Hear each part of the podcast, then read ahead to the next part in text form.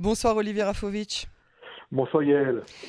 Olivier, on termine une nouvelle semaine euh, chargée en événements sécuritaires. Je sais bien qu'on le dit chaque semaine, mais alors avec euh, le double attentat euh, de Jérusalem hier, avec l'enlèvement du, cadavre du, jeune homme Druze et avec tous les autres attentats qu'il y a eu et les, attentats qui ont été évités de justesse, est-ce qu'on se trouve ou non, est-ce qu'on a le droit de qualifier cette période comme une période d'intifada alors, la question, vous savez, vous la posez comme euh, beaucoup de journalistes et de politiques même euh, se la pose. Est-ce que nous sommes face à une troisième intifada euh, ou alors quelque chose d'autre?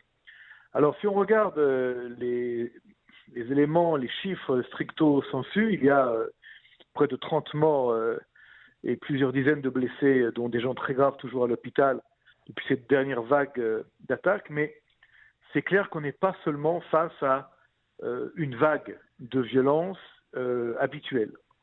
Euh, on est face à une énorme volonté d'attaque, cette fois-ci ne provenant pas de la bande de Gaza, mais seulement de la Judée-Samarie et également de Jérusalem. Et ceci d'abord est la première grande surprise, puisque depuis des années et des années, en fait depuis la dernière opération bordure protectrice, en, 2002, et je dirais presque l'anéantissement par ça et le Shin Bet des structures terroristes palestiniennes en Judée et Samarie, c'était presque le calme plat, sauf lorsqu'il y avait des éruptions de violence venant de la bande de Gaza qui en fait nourrissaient la violence terroriste de Judée et Samarie vers Israël et vers également les implantations israéliennes euh, en Judée et Samarie. Cette fois-ci, en fait, on a, affaire à un événement qui est nouveau, c'est euh, une, euh, une fracture, une rupture ou une, ou une division entre ce qui se passe à Gaza et ce qui se passe en Judée-Samarie et une reprise des violences terroristes, non pas à cause de la bande de Gaza ou à cause du Hamas de Gaza, mais par des initiatives directes de Judée-Samarie, entre autres de jeunes, très jeunes, qui n'ont pas connu la deuxième intifada, qui n'ont pas connu l'opération Protectrice, qui viennent surtout de ce qu'on appelle les camps de réfugiés euh, de la région de Jenin et également euh, de Balata, près de, près de Naplouse, et qui, eux, en fait, aujourd'hui, ont décidé euh, de lancer cette vague de violence contre Israël. Alors, la question qui se pose, Yael, et que nous pouvons poser, nous, sur les zones de, de canon français, grâce à vous, c'est est-ce que c'est une vague de violence qui est organisée, qui est structurée, ou alors est-ce une vague de violence euh, indépendante, je dirais presque spontanée de cette jeunesse palestinienne frustrée, certains diront euh, euh, fatiguée de, du fait qu'il n'y a que rien ne se passe pour eux, entre, pour ces jeunes-là, et abreuvée par, par la haine, la violence sur les réseaux sociaux, tout à fait, la haine qui est déversée quotidiennement sur les réseaux sociaux, qui ont réussi à, je dirais, à fabriquer entre guillemets des cerveaux de jeunes de 15, 14, 16, 17 ans dans une violence extrême antisémite et anti-israélienne. Alors, ce n'est pas encore la, l'intifada qu'on a pu les connaître euh, dans les premières et deuxième, et deuxième phases, mais ce n'est pas non plus une vague de violence, euh, je dirais, euh, comme ça. C'est quelque chose d'autre. Alors, on n'a pas encore donné le nom à cette vague de violence. Mais il y a un élément important, si vous me permettez, bien sûr, bien sûr. qui peut expliquer le fait que nous ne soyons pas dans une troisième intifada. C'est le fait qu'il y a un désintéressement total de la communauté internationale sur ce qui se passe ici. C'est-à-dire que si on compare Israël et les Palestiniens en 2002 ou 2000, euh, la deuxième intifada, où là il y avait les caméras du monde entier qui étaient, euh, euh les projecteurs qui étaient véritablement euh, orientés vers les territoires, vers Gaza, vers Judée-Samarie, là, je vais employer un terme simple, on s'en fout. Le monde s'en fout. Et comment vous expliquez ça? Ben, écoutez, d'abord, il y a euh, un surintérêt sur la crise ukrainienne. Les Américains euh, mettent le paquet sur la Russie, sur la Chine. Euh, L'Europe est angoissée d'avoir froid l'hiver, donc ce qui intéresse, c'est la crise ukrainienne, mhm. le gaz ou le non-gaz, et le pétrole, et le gazoduc, et tout ce qui peut se passer entre l'Ukraine et la Russie, avec un impact direct sur, sur l'Europe.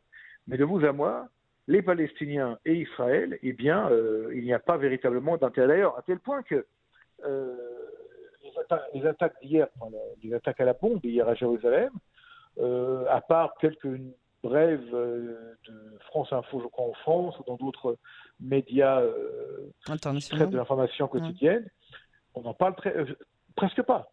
Il y a évidemment toujours les réseaux sociaux orientés, mais à part ceux qui sont omnibulés, obsédés par ce qui se passe chez nous et avec les Palestiniens, il n'y a pas d'intérêt général, comme si en fait euh, ceci n'existait pas.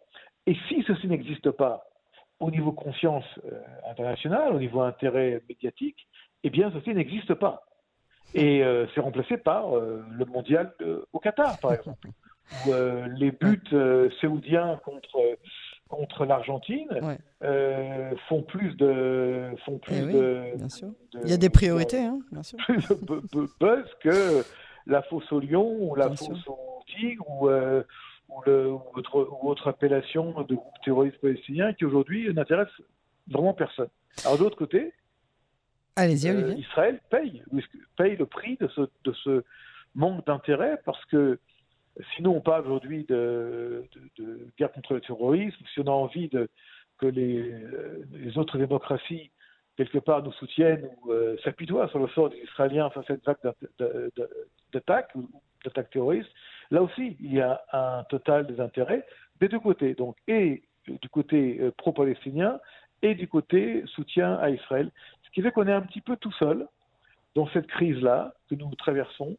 Et euh, tant qu'il n'y aura pas de bouleversement international, c'est-à-dire la fin de la crise entre l'Ukraine et la Russie, la fin de la crise entre la Corée du Nord, la Corée du Sud et, le Japon, la fin de la possible intervention chinoise à Taïwan, eh bien, euh, tant que tout cela sera euh, plus important que chez nous, eh bien, euh, les Palestiniens pourront crier jusqu'à demain et pourront faire des attentats ou pourront pleurer sur leur sort.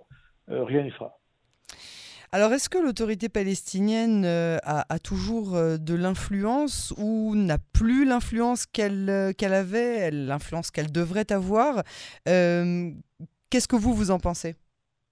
Alors là aussi, c'est une question essentielle. Hier soir, j'ai participé à, un débat, entre autres euh, avec des, essayistes et des journalistes euh, français euh, vivant en France qui, eux, disaient que l'autorité palestinienne était corrompue, elle ne servait à rien, qu'il fallait la remplacer, qu'il fallait arrêter de l'aider, qu'il fallait arrêter que l'Europe aide Mahmoud Abbas et, ses, collègues corrompus et qu'il soit remplacé par quelque chose d'autre. Et là, j'ai dit oui, mais supposons qu'il n'existe plus et que demain il y ait des élections libres et démocratiques euh, chez les Palestiniens, eh bien, ce sera le Hamas qui prendra le pouvoir. Et c'est la raison, en fait, pour laquelle, entre autres, Mahmoud Abbas, Abou Mazen refuse qu'il y ait des élections libres depuis maintenant 15 ans et qu'il reste au pouvoir sans élection. Alors, nous, on n'est pas palestiniens en Israël. C'est pas à nous de décider ce qui, devrait, ce qui devrait être fait ou pas au sein de l'autorité palestinienne, mais de vous à moi, Yael, et ça faut aussi le dire, c'est que l'autorité palestinienne n'est peut-être pas parfaite, loin de l'être, mais ce n'est pas non plus à nous de, décider ce qu'elle doit être ou comment elle devrait être. Mais par contre, que nous pouvons dire au niveau de la sécurité d'Israël, c'est que la collaboration sécuritaire et de renseignement entre Israël et l'autorité palestinienne reste importante. Elle reste importante dans le sens où nous continuons euh, des deux côtés à avoir cette collaboration qui permet d'éviter d'autres attentats ou d'autres euh, attaques terroristes. Et euh, ça reste important pour nous. Et surtout, Israël ne veut pas que l'autorité palestinienne, même s'il n'est pas parfaite, loin de là, loin de là pardon, soit remplacée par le Hamas ou le djihad islamique. Donc, bien sûr qu'elle est loin d'être parfaite, mais elle reste importante. Et prenons un exemple, puisque tout à l'heure, hors antenne, vous me posiez la question sur cette histoire un peu aussi étrange de, de, de, comment dire de, de kidnapping euh, du corps d'un Israélien d'origine druze et puis restitution au bout de, bout deux jours à peine. Alors, certains diront euh, les Palestiniens de Jenin euh, armés avaient volé entre guillemets le corps d'un Israélien pensant que c'était un soldat pour essayer de, négocier ensuite sa restitution, semble-t-il, contre un échange de prisonniers. Et puis très vite, ils se sont rendus compte que ce n'était pas un soldat, mais que c'était un, un, civil. Un, citoyen, voilà, un citoyen euh, israélien, d'origine druze entre autres, et qu'il avait aussi d'un côté peur que des Druzes fassent une descente violente dans, dans Jenin, ce qui aurait été pour eux assez, assez, assez dangereux, puisque là, les Druzes, en tant que communauté, avaient décidé de prendre. Très, très rapproché. Exactement. Et puis, il y a aussi le rôle, le rôle de l'autorité palestinienne, qui a joué ici un rôle, encore une fois, pour essayer de, calmer tout cela. Et euh, en fin de compte, le corps a été restitué grâce à des contacts entre les, autorités israéliennes à différents niveaux, peut-être même à très haut niveau, et euh, l'autorité palestinienne. Bon. Avec, euh, avec l'intermédiaire des chefs de la communauté druze aussi. Hein Bien sûr, mais mm. tout cela réuni, si vous voulez, nous, nous fait dire quoi? Nous fait dire que on est presque dans un, dans un film de, euh, un peu une histoire un peu rocambolesque, hein. Euh, des druzes israéliens qui se prennent en vidéo masqués en disant si vous ne rendez pas le corps de notre courrier légionnaire, nous allons faire une descente violente chez vous à Jenin. la peur de, des patients de Jenin qui se disent s'ils descendent, ça va être, la guerre, la guerre dans les rues de, de Jenin une autorité palestinienne qui essaye de, modérer tout cela, des Israéliens de l'autre côté, au niveau autorité israélienne, qui, euh, euh, euh, essaie de, calmer tout cela. Mais oui, elle joue un rôle et elle continue à jouer ce rôle. Et tant que la sécurité d'Israël est d'abord et avant tout l'intérêt suprême d'Israël, il faut conserver une autorité palestinienne, même, même affaiblie, parce que c'est bien mieux que rien du tout et que ce, et que, que ce vide soit comblé par le Hamas ou par d'autres euh, organisations extrêmement, extrêmement dangereuses. Bien sûr. On parle aussi euh, ces derniers jours euh, de Daesh, de l'État islamique. Est-ce que Daesh, qu'on croyait en train de, ou qu'on espérait peut-être en train de s'évanouir, est en train de prendre forme ou de reprendre forme dans le paysage de la sécurité israélienne? Là aussi, vous posez une question euh, centrale. Euh, vous êtes euh, au fait de tout ce qui se passe actuellement. Vous vous rendez bien compte. J'ai des bonnes sources sécuritaires grâce à vous. non, je ne pense pas seulement grâce à moi. Vous êtes aussi une excellente journaliste. Non, Daesh, effectivement, avait plus ou moins disparu du scope. Et puis, on en reparle là avec une attaque prévue d'une cellule de l'État islamique qui voulait attaquer à la voiture piégée euh, une école à Nazareth qui euh, enseignait ou qui voulait enseigner ou qui enseignerait entre guillemets ce qu'on appelle l'éducation euh, sexuelle à des, élèves. il y a une montée, ça c'est certain, de, l'islamisme le plus virulent, le plus violent en Israël, chez les Arabes israéliens, mais également au sein des Palestiniens des territoires, que ce soit en Judée-Samarie ou de la bande de Gaza. Ça ne veut pas dire que tout est devenu Daesh, tout est devenu État islamique, mais il y a, je dirais, une, comment vous dire, une contamination pardon, de l'idéologie euh, islamiste de Daesh au sein des cerveaux euh, de, malheureusement, d'une certaine frange, euh, je dirais, une certaine frange qui est, qui est, qui, qui, est potentiellement capable de recevoir cette, cette idéologie-là. Alors, souvent, des gens avaient dit Daesh est mort on l'a tué à, Mossoul, on l'a tué à Raqqa lors des opérations de la coalition euh, menée par les États-Unis en Syrie et en Irak contre l'État islamique. C'est vrai au niveau militaire, mais quelqu'un m'avait dit aussi à l'époque, on a peut-être détruit Daesh militairement, euh, structurellement, mais on n'a pas tué l'idéologie de l'État islamique. Et c'est là le gros problème, c'est qu'en fait, on a affaire à une idéologie qui reste virulente, on le voit en Europe, ici et là, on, voit des cellules toujours aujourd'hui hein, actives ou parfois dormantes qui deviennent tout d'un coup actives. Euh, on peut devenir, on peut réveiller une cellule dormante de Daesh par euh, euh, un petit un petit PC, un petit computer à la maison, un ordinateur à la maison, et puis quelqu'un de l'autre côté va vous enseigner comment fabriquer une bombe ou comment attaquer une école ou comment attaquer hmm. un poste de police, que ce soit en Turquie, que ce soit dans d'autres pays du globe. Et là, en Israël, effectivement, il y a d'ailleurs l'attentat d'hier à la bombe dans deux stations de bus deux arrêts de bus, pardon, euh, pourrait aussi, on n'est pas encore dans, clairement dans la solution du problème, mais pourrait aussi être euh, la résultante d'une cellule de Daesh qui proviendrait de Jérusalem. Et on en a vu d'autres qui avaient été arrêtés euh, en Israël, à Nazareth, et d'autres structures, vous vous souvenez des attentats, je crois, de Khadera Bien sûr ou qui avait également été commis, ou à Beersheba, qui avait également été commis par des éléments d'arabes israéliens qui avaient été donc contaminés par cette idéologie, qui étaient devenus des, hommes de Daesh qui avaient prêté serment à l'État islamique. Donc, oui, ce, problème est là aussi, en plus des autres. Vous allez me dire, encore un problème sécuritaire? Oui, encore un problème sécuritaire. On avait été plus ou moins euh, épargnés, hein, euh, nous, Israël, euh, par la vague d'attaques de Daesh dans le monde. Et là, il se peut qu'il y ait des réminiscences de l'État islamique qui s'ajoutent au reste. Et ce reste-là provoque donc peut-être des, attaques et des violences. Mais ce que je veux aussi vous dire, Yael, c'est que Aujourd'hui, beaucoup de gens s'inquiètent sur ce qui se passe en Israël au niveau sécuritaire. Est-ce que c'est que du terrorisme palestinien des territoires euh, contre Tzal Est-ce que c'est également euh, une volonté de certaines franges des Arabes israéliens de se mêler à tout cela? Ce qui est certain, c'est que le point commun à tout cela, c'est l'islamisme intégriste le plus violent. Et donc, c'est un mélange d'islamisme intégriste, d'ultranationalisme. Euh, ici, c'est mêlé à la pègre, aux trafiquants d'armes et de, drogue, Ici, c'est relié à des groupes terroristes stricto sensu, et comme par exemple dans la fosse au Lyon, où il y a ici un mélange dans ce gang euh, terroriste entre trafiquants de drogue, petits criminels, et puis, euh, et puis entre guillemets terroristes qui veulent colorier ou colorer euh, leur, leur, leur, gang hein, ou leur criminalité par une touche entre guillemets nationaliste pour se donner peut-être bonne conscience politique.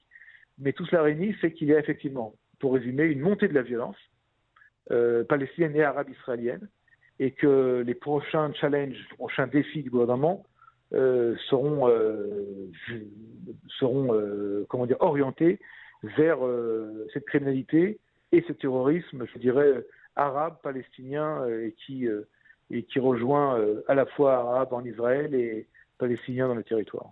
Ce sera donc un des défis euh, du, futur ministre de la Sécurité intérieure, Itamar Ben-Gvir notamment. Alors, ce sera un, défi à la fois du ministre de la Police, euh, enfin de la Sécurité intérieure, mais également du ministre de la Défense, euh, parce que les deux éléments se rejoignent aujourd'hui. On pourrait, on voudrait faire une, une bonne, comment dire, une bonne séparation, si vous voulez. Ça serait utile, ça serait même mieux pour traiter le problème. Or, on se rend compte que de plus en plus, si vous voulez, les, les, les, fils reliant les uns et les autres euh, arrivent au même, au même, problématique et, au même, et, au même, et au même faiseur de, mal. L'argent euh, qui peut arriver euh, du Hezbollah dans des structures terroristes palestiniennes, en Judée-Samarie, peut également arriver dans les structures terroristes d'Arabes israéliens. la violence qui, est, euh, qui peut arriver à Jérusalem, comme hier, proviendrait d'une structure de Jérusalem-Est. Alors certains vont dire Jérusalem-Est, c'est quoi? Euh, C'est Jérusalem, capitale unie et indivisible de, l'État d'Israël, mais pourtant il y a des, des Arabes euh, de Jérusalem-Est qui sont palestiniens et qui sont en dehors du scope d'être israéliens. Donc on est dans un mélange de plus en plus compliqué où le Shin Bet, et la police vont devoir, et l'armée, vont devoir travailler euh, vraiment euh, ensemble. Et donc, euh, à votre question, oui, le prochain gouvernement qui se met en place d'ici quelques jours, quelques semaines, je ne sais pas encore ce qui va se passer avec l'état de la coalition qui est en train de se former aujourd'hui, sous, sous le leadership de, Benjamin Netanyahu, va effectivement avoir, dès le départ, à, faire face à cette vague de, violence, de criminalité, réunis. Hein. Est-ce qu'un bédouin qui jette des pierres en criant Allah Akbar sur une route entre Beersheba et Elat est un problème de police ou est un problème de sécurité intérieure? Est-ce que quelqu'un qui va mettre euh, euh, des, pierres sur un, sur un chemin de fer pour faire dérailler le, train au nom euh, du nationalisme islamiste dans le sud du pays, c'est un problème de sécurité intérieure stricto sensu, un problème de sécurité tout court où l'armée de Shin Bet doit également prendre place dans ce. Et on se rend compte que tout ça est relié à tout, à ce même problème-là. Et donc Benvir, euh, si c'est lui euh, qui est en fin de compte le ministre chargé de la sécurité intérieure, devra travailler extrêmement étroitement avec le prochain ministre de la Défense. Je pense, on pense certainement, peut-être, en tout cas, alors nous parlons, Yoav, le général Yoav Galant. Ah, Yoav Galant, va conserver le, poste de, mm. ministère de la Défense. Et donc, euh, ils, n'auront pas 100 jours de, répit ah. avant, de, avant de travailler, mais ils auront peut-être, peut-être, Yael, 35 secondes avant de, de avant de devoir embrayer. Ah. Bah et encore, et encore, je suis large pour les secondes, puisque nous voyons que tous les jours il se passe des choses et que les Israéliens ont besoin d'abord et avant tout de ce qu'on appelle bitachon, c'est-à-dire la sécurité, la sécurité, la sécurité, et ceci euh, dépasse de loin toutes les toutes les formules politiques et toutes les, je veux dire, les divisions politiques internes. Lorsqu'un attentat a lieu, personne ne euh, il n'y a plus de camp, bien sûr. En tout cas, idéalement, il n'y a plus de camp, il n'y a plus de droite, il n'y a plus de gauche. Olivier Rafovitch, merci beaucoup euh, pour cette analyse euh, passionnante. On vous retrouve la semaine prochaine sur les ondes de Cannes en français. Avec plaisir, merci beaucoup Yael, à vous et Shabbat Shalom sur les ondes de Cannes en français à vous et à tous les auditeurs.